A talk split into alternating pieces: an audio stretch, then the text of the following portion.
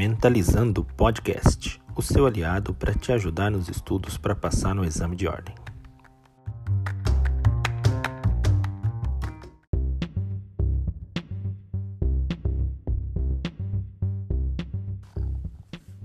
Olá, você está no Mentalizando OAB, o podcast que vai te ajudar com seus estudos para você passar no seu exame de ordem. Eu sou Marcos e hoje nós vamos continuar falando a respeito de direito civil, pessoas naturais 3.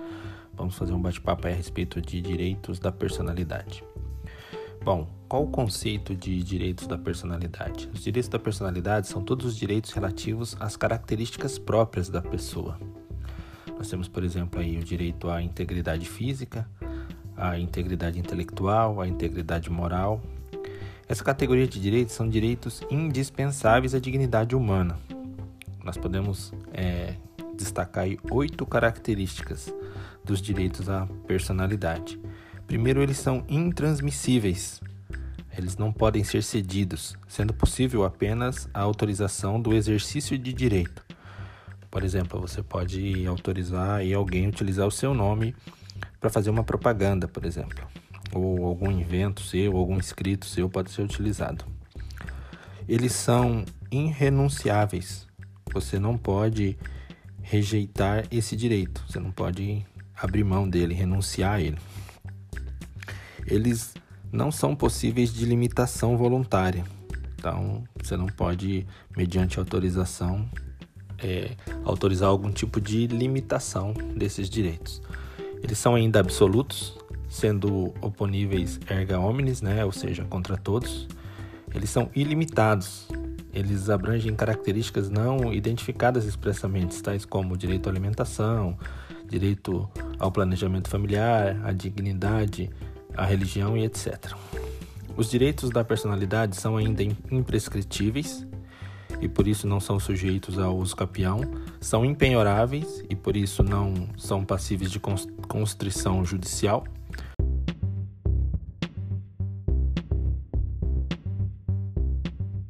Eles são também inexpropriáveis, não podem ser desapropriados. Quais são as sanções pela violação de tais direitos? Quando esses direitos forem violados, podemos buscar judicialmente, primeiramente, a cessação da ameaça ou da lesão, podemos buscar ainda a indenização por perdas e danos e buscar também demais sanções previstas em leis, tais como direito de resposta ou até mesmo sanções criminais.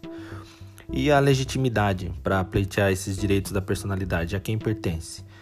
A legitimidade, primeiramente, é do próprio lesado, e ele pode exercê-la de forma pessoal ou através de um representante.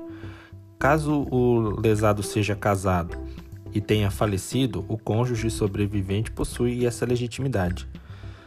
E aqui nós temos é, uma observação. Conforme o enunciado 275 do JDC, o companheiro está compreendido na regra, assim como qualquer parente em linha reta colateral até quarto grau, por exemplo, irmãos, sobrinhos, tios e avós. Quais são os meios de individualização da pessoa, como nós identificamos cada cidadão? Como que os cidadãos são identificados? A individualização feita pelo Estado, ela se dá da seguinte forma: primeiro a forma política, ela define o cidadão se ele é nato, naturalizado ou estrangeiro. Se dá também de forma familiar, identificando quem são os pais, se ele é solteiro, se ele é casado. De forma individual, se ele é capaz ou incapaz, ou ainda por nome, domicílio e etc. Bom, veremos agora então a terminologia do nome. O nome ele possui algumas terminologias, né? A primeira dela é o pronome, Pronome é o nome próprio, né? O exemplo João, Maria, José, Pedro. Temos também o patronímico, que é o nome de família, né? O famoso sobrenome, Silva, Santos, Marques. Temos ainda o agnome, que é o sinal distintivo de parentela, por exemplo, filho, sobrinho, neto. Temos ainda o axionimo, o axiônimo, que são os títulos qualificativos, por exemplo, doutor, mestre, PhD. E temos por fim a alcunha ou o epiteto, que são apelidos, por exemplo, Gugu, Zezé. É, o nome ele é regido por um regime jurídico, sendo obrigatório observar algumas regras. com relação a ele. Então, primeiro, ele não pode expor a pessoa ao ridículo. Como regra, ele é imutável. Ele não pode ser objeto de desprezo público por terceiros e também não pode ser utilizado comercialmente sem prévia autorização. Os pseudônimos adotados em atividades lícitas gozam das mesmas proteções do nome. São os famosos nomes artísticos aí, né? Por fim, então, nós veremos as exceções ao princípio da imutabilidade. Né? Quais são as exceções aí a esse princípio? Primeiro é a modificação no estado de filiação.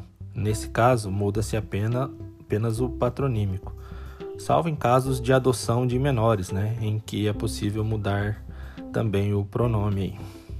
É o artigo 47, parágrafo 6 do ECA alterações nos nomes dos pais, o casamento, a dissolução do casamento. A perda do nome na dissolução do casamento ela não é obrigatória, mas o inocente pode requerer, desde que não cause prejuízo é, à identificação familiar ou ao, ou ao, ao profissional do, do outro cônjuge, né? O advento da união estável também permite a alteração do nome, está lá no artigo 57, parágrafo 2 do Código Civil.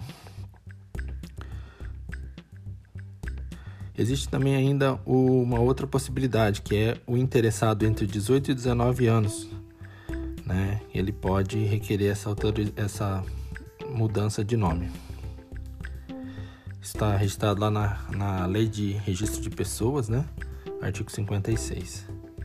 Quando houver um erro gráfico evidente, artigo 110, também da Lei de Registro de Pessoas exposição ao ridículo, né? aqueles nomes que expõem a pessoa ao ridículo, por exemplo, lá o Xerox autenticado. Né?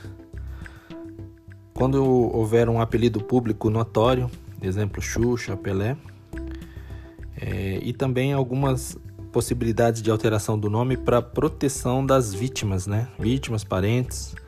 E quando houver também homônimos, né? Houver problemas com homônimos aí, você pode solicitar judicialmente aí a alteração do seu nome. Temos por fim aqui a questão dos transgêneros, né? Não sendo necessário a cirurgia ou tratamento hormonal para que haja alteração do nome, é possível a, tanto a alteração do prenome quanto do gênero.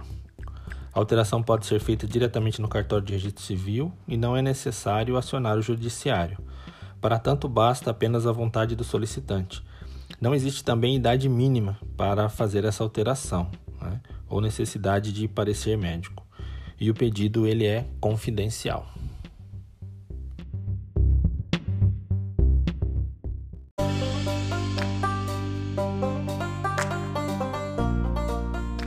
Ok, pessoal, esse foi mais um episódio do podcast Mentalizando OAB. Até a próxima. Tchau.